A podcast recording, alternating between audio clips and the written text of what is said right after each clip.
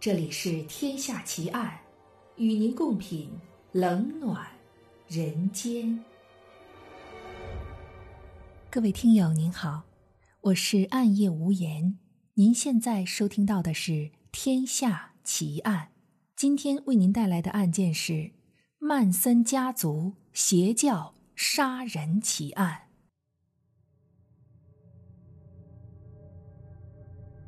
著名的电影大师。钢琴师等名片的导演罗曼·波兰斯基，在他的作品中总是充满了黑暗、死亡与悲剧。这种艺术风格与他本人崎岖的人生遭遇密切相关。在好莱坞明星聚居区，光天化日之下，波兰斯基一生挚爱的妻子及家中的亲友遭到了犹如地狱般的屠杀。这起事件。深深地影响了他的艺术观，也使整个好莱坞陷入恐慌。不少明星从此手枪、保镖不离身，而这一切的始作俑者，就是一个被称为曼森家族的杀人邪教组织。一九六九年八月九日星期六上午，美国加州阳光明媚。八点多钟，威尼弗雷德·查普曼准时来到洛杉矶比佛利山的班奈迪克山谷波兰斯基的花园豪宅，他是这里的管家。当他走进院子大门时，看到的一切令他终生难忘。查普曼发现公寓前门大敞四开，远远望去，草坪上好像躺着两个人。他强忍着恐惧走进起居室，屋内的景象更为触目惊心。浑身是血的女主人躺在地上，胸部到腹部均被划开，五脏六腑隐约可见。脖子上的伤口仍在鼓鼓冒着血泡，一根绳索紧紧套在她的脖子上，另一头连接着一具男尸。目睹了惨状的威尼弗雷德几乎精神崩溃，他歇斯底里的狂呼着，跑向邻居家报警求救。九点三十分，洛杉矶警方抵达罪案现场，见多识广的警察们也被眼前的惨状惊呆了。这所住宅共有五名死者，分别是十八岁的史蒂文·派伦特，他被枪击四次。脖子被砍一刀，死在一辆白色兰博车的车轮边。草坪上的尸体一具是艾比盖尔·佛格，他是佛格咖啡百万财富的继承人，被乱刀刺死，身上的白色晚礼服几乎被鲜血浸染。另一具是艾比盖尔的男友沃伊特克·弗里科伍斯基。他是一位剧作家、制片人，头部被枪击了十三个洞，背部被刺五十一刀。起居室里的死亡现场更让人不寒而栗。罗曼·波兰斯基的妻子，这间住宅的女主人沙伦·塔特身中十六刀。不仅如此，她还受到了非人的折磨和凌辱。已怀孕八个月的她被毫无怜悯的。开膛破肚，腹中胎儿几乎被剜出，四周全是血。一条从天花板横梁垂下来的绳子紧紧绕着他的脖颈，绳子的另一端则绕在杰·西布林的脖子上。他是一位有名的发型师，沙伦的前男友。他的表情扭曲，显然死时很痛苦。波兰斯基的经纪人比尔·坦南特得知后，马上打电话给远在伦敦拍戏的波兰斯基。当坦南特哆哆嗦嗦的终于把事情说清楚后，一向性格坚强的波兰斯基几乎当场晕厥过去。警方仔细搜查后发现，屋里几乎没有丢失任何东西，里屋门上有凶手留下的字。猪，经化验是用沙伦塔特的血写成的，很显然，这是一场有预谋的大屠杀。第二天夜晚，案发现场数公里之外，紧接着又发生了一起凶杀案，作案手法与波兰斯基家的凶杀案如出一辙。死者是加州门道超级市场的董事长、亿万富翁雷诺·拉比安卡，他与妻子一起住在一栋西班牙风格的别墅里，两人同样被乱刀刺死。男主人的喉咙里和肚子上各插着一把餐刀，胸上还刻着“战争”一词和一串的十字。女主人脖子上有明显的淤痕，旁边还放着勒死她的电线。在起居室的墙上，同样发现了凶手用被害人的血写下的字：“侏罗们，去死吧！”极为相似的作案手法。使警方初步判断，这两起恶性凶杀案出自同一伙歹徒之手。两起凶杀案很快就登上所有报纸的头版，成为街谈巷议的焦点。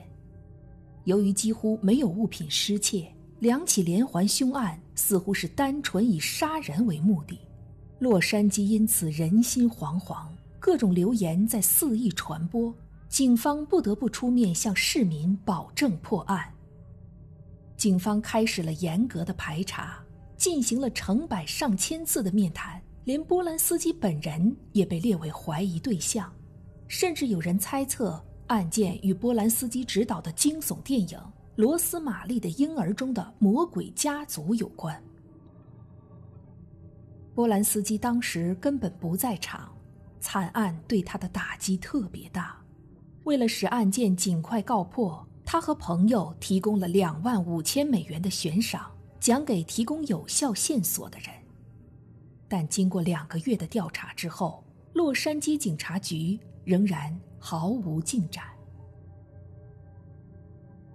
此后，加州另一宗凶案的告破，意外的为好莱坞凶杀案指明了破解之道。被害人是一名叫盖里·海因曼的音乐教师。警方通过犯罪现场留下的指纹，抓到了凶手博比·博萨雷。这个嬉皮青年在被警察抓到时，居然还穿着沾有海因曼血迹的衬衫。警察在车里找到了作案工具，同时被捕的还有一个名叫苏珊·阿金森的女孩。警察发现。他们俩同属于一个名为曼森家族的邪教组织，于是顺藤摸瓜，在八月十六日突袭了曼森家族的老巢，一共抓捕了二十六名成员，这其中就包括曼森家族的头目查尔斯·曼森。口无遮拦的苏珊成为警方的突破口，他被警方关押在洛杉矶市女子拘留所。关押期间，苏珊的表现完全像是一个疯子，时常没来由的载歌载舞，跳上一段狂笑一番，好像他是来度假的，心情总是那么好。有一天，他的同事狱友维吉尼亚忍不住问道：“你犯的是什么事儿啊？怎么总这么开心呢？”苏珊听完，非常随意的答道：“没什么。”一级谋杀而已，语气轻松的像在说别人。维吉尼亚又追着问，话题就扯到了轰动一时的好莱坞凶杀案。苏珊道：“你知道那起案子是谁做的吗？”维吉尼亚摇摇头。苏珊冷冷的干笑了一声：“哼，不知道吧？我告诉你，凶手现在就坐在你的对面。”维吉尼亚听完大吃一惊，差点从床上摔下去，而苏珊却哈哈大笑。维吉尼亚满脸狐疑的继续追问道：“当晚一共有五个人被杀，你一个人怎么可能同时杀掉五个人呢？”听完这个问题，苏珊立刻打开了话匣子，十分自豪的把作案的前后经过。被害人在临死前的苦苦求饶，原原本本的讲述了一遍。一九六九年八月九日，苏珊与曼森家族的两名女孩在查尔斯·沃森的带领下来到西罗大道一零零五零号，也就是波兰斯基的家。沃森留着蓬乱的胡子和长发，腰配手枪，脖子上挂着一捆绳索，手中拿着一把长刀。沃森从窗口爬进起居室，又摸到前门，拉开门栓。苏珊与其中一个女孩进了屋，另一个在外面放风。弗里科武斯基最先发现沃森一伙，惊恐地问道：“你们是谁？”沃森答道：“我们是救世主的追随者，我们来此地是为了执行救世主的任务。”然后。用手枪顶住弗里科武斯基的后背，并把他绑了起来，并命令两个姑娘去搜查其他房间。苏珊先闯入艾比盖尔的房间，睡意朦胧的艾比盖尔竟然朝他微微一笑。苏珊跳上床，用刺刀架在艾比盖尔的喉咙上，命令他滚到起居室去。之后，苏珊又找到了沙伦和西布林。沃森命令他们全部面对壁炉站好。见沙伦和西布林慢吞吞的，苏珊又命令所有人肚子朝下，手背后趴在地上。沙伦哭着哀求，因为此时怀孕的她实在做不到这个动作。